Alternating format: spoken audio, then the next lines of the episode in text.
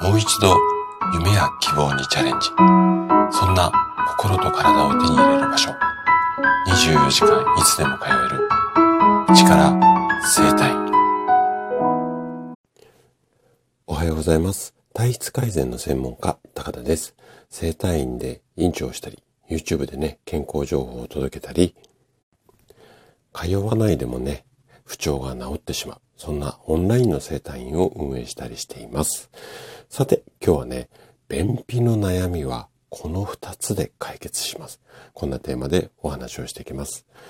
あの、特にね、私の院に来院されている、こう、女性の患者さんに悩みが多い症状の一つが便秘なんですね。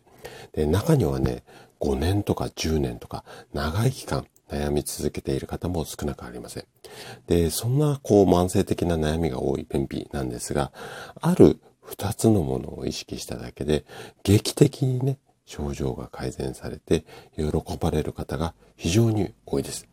なので今日は便秘解消に意識してほしい二つのものっていうのを紹介します。あなたがもし長年の便秘に悩んでいるというようであれば、ぜひ最後までお付き合いいただけたら嬉しいです。本題に入る前にちょっとだけお知らせをさせてください。今の便秘の悩みが多いですよっていう、まあ、これを裏付けるわけではないんですが、ビオフェルミン製薬っていう会社さん、まあ、あのー、お腹の調子を整えるビオフェルミンですね。あれを作ってる会社さんの調査によると、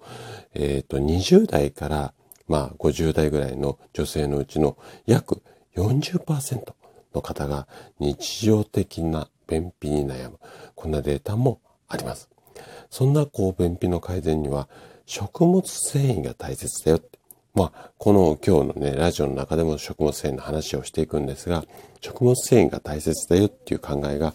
これまでの常識だったんですけども、ただ、この考えって間違いなんですよね。で、そんな理由を徹底的に動画で1時間ぐらい解決、あの、解説した、そんな動画をね、今作ってます。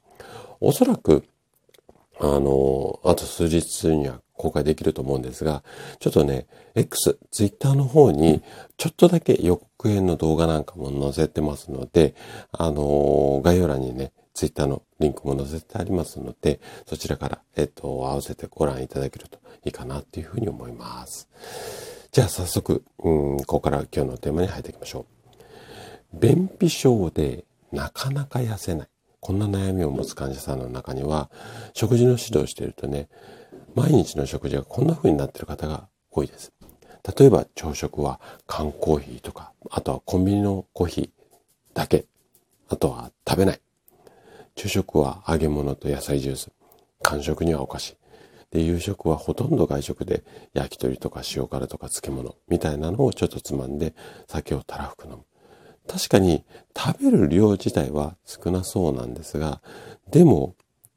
量少なくても便秘になってしまう。こんな方非常に多いです。じゃあなんであんまり食べてないのに便秘になってしまうのか。まずそれにはね、便秘がどうしてこう発生してしまうのか。そのメカニズムをね、ちょっとイメージしてもらいたいっていうか理解していくのが大切なんですけども、便秘っていろんな種類があって、一つね、弛緩性。緩む便秘といって、便意を我慢したり、腸の動きが低下している。この時に発生する、こんな便秘があります。それと反対に、痙攣性の便秘って言って、腸管って言って、まあ腸の管があるんですが、腸管の自律神経失調症によって起こる痙攣性の収縮によって、便がね、こう、うまく肛門の方までいかない。要は便の輸送が障害される。こういったような便秘があります。で、食事療法っていう観点から言うと、この弛緩性も痙攣性も、両方の便秘は食事の量を確保する。こんな、まあ、やり方っていうか治療法が大切になります。その証拠に私の院で食事指導をした患者さんには、食事の量を増やしたことで、便秘が改善するっていう方がたくさんいらっしゃいます。じゃあ、どんな風に食事をしていけばいいのか。で、まず、弛緩性の便秘を予防するためには、えっ、ー、とね、水分をいっぱいとって、胃腸の働きを、まあ、促す。こんなことが大切になります。で具体的には、例えば、蜂蜜とか砂糖とか水飴みたいな糖質が多い甘いもの。あとはね、うん、ごぼうとかレンコンとかかぼちゃとか栗とかトウモロコシとか。まあ、いわゆる糖質が豊富なもの。あとは食物繊維ですよね。で、キノコとか切り干し大根とかひじきとか。あとはマヨネーズとかバターとか。うん。特に糖質が多い食品っていうのは腸の中でね、発酵しやすくて大腸の運動を高めてくれる。こんな働きがあるので、ちょっと糖質多めの食事にしてあげるといいかなというふうに思います。一方、痙攣性の方の便秘の場合は、辛いものとか硬いもの、味付けが濃いもの、このあたりは控えてもらいたいのと、あと炭酸飲料、揚げ物、あとガスを発生させやすいお芋とかね、かぼちゃとか、そのあたりのものを控え。で、冷たすぎるものとか熱すぎるもの、この辺は避けるようにしてもらって、その代わりに、水溶性の食物繊維っていう、まあ、水溶性と不溶性っていう食物繊維2種類パターンがあるんだけど、このうちの水溶性の方ですね、ここを増やしてもらって、じゃあ具体的にはどんなものを食べればいいかというと、果物とか海藻類ですよね。このあたりをしっかり食べていくってことです。あとは主食の炭水化物。ここをしっかり、うん、とって、要は便の材料を増やしていくってことも大切になります。で、大体、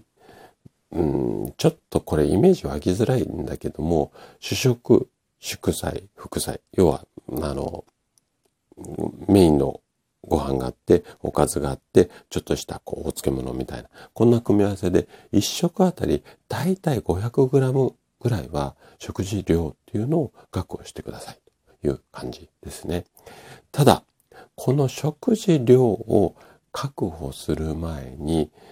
もっとやっておかなきゃいけない。反対にそこができていないと食事量っていうのを確保してもやっぱり便秘は治らないんです。じゃあどういうことをしていけばいいのっていうところを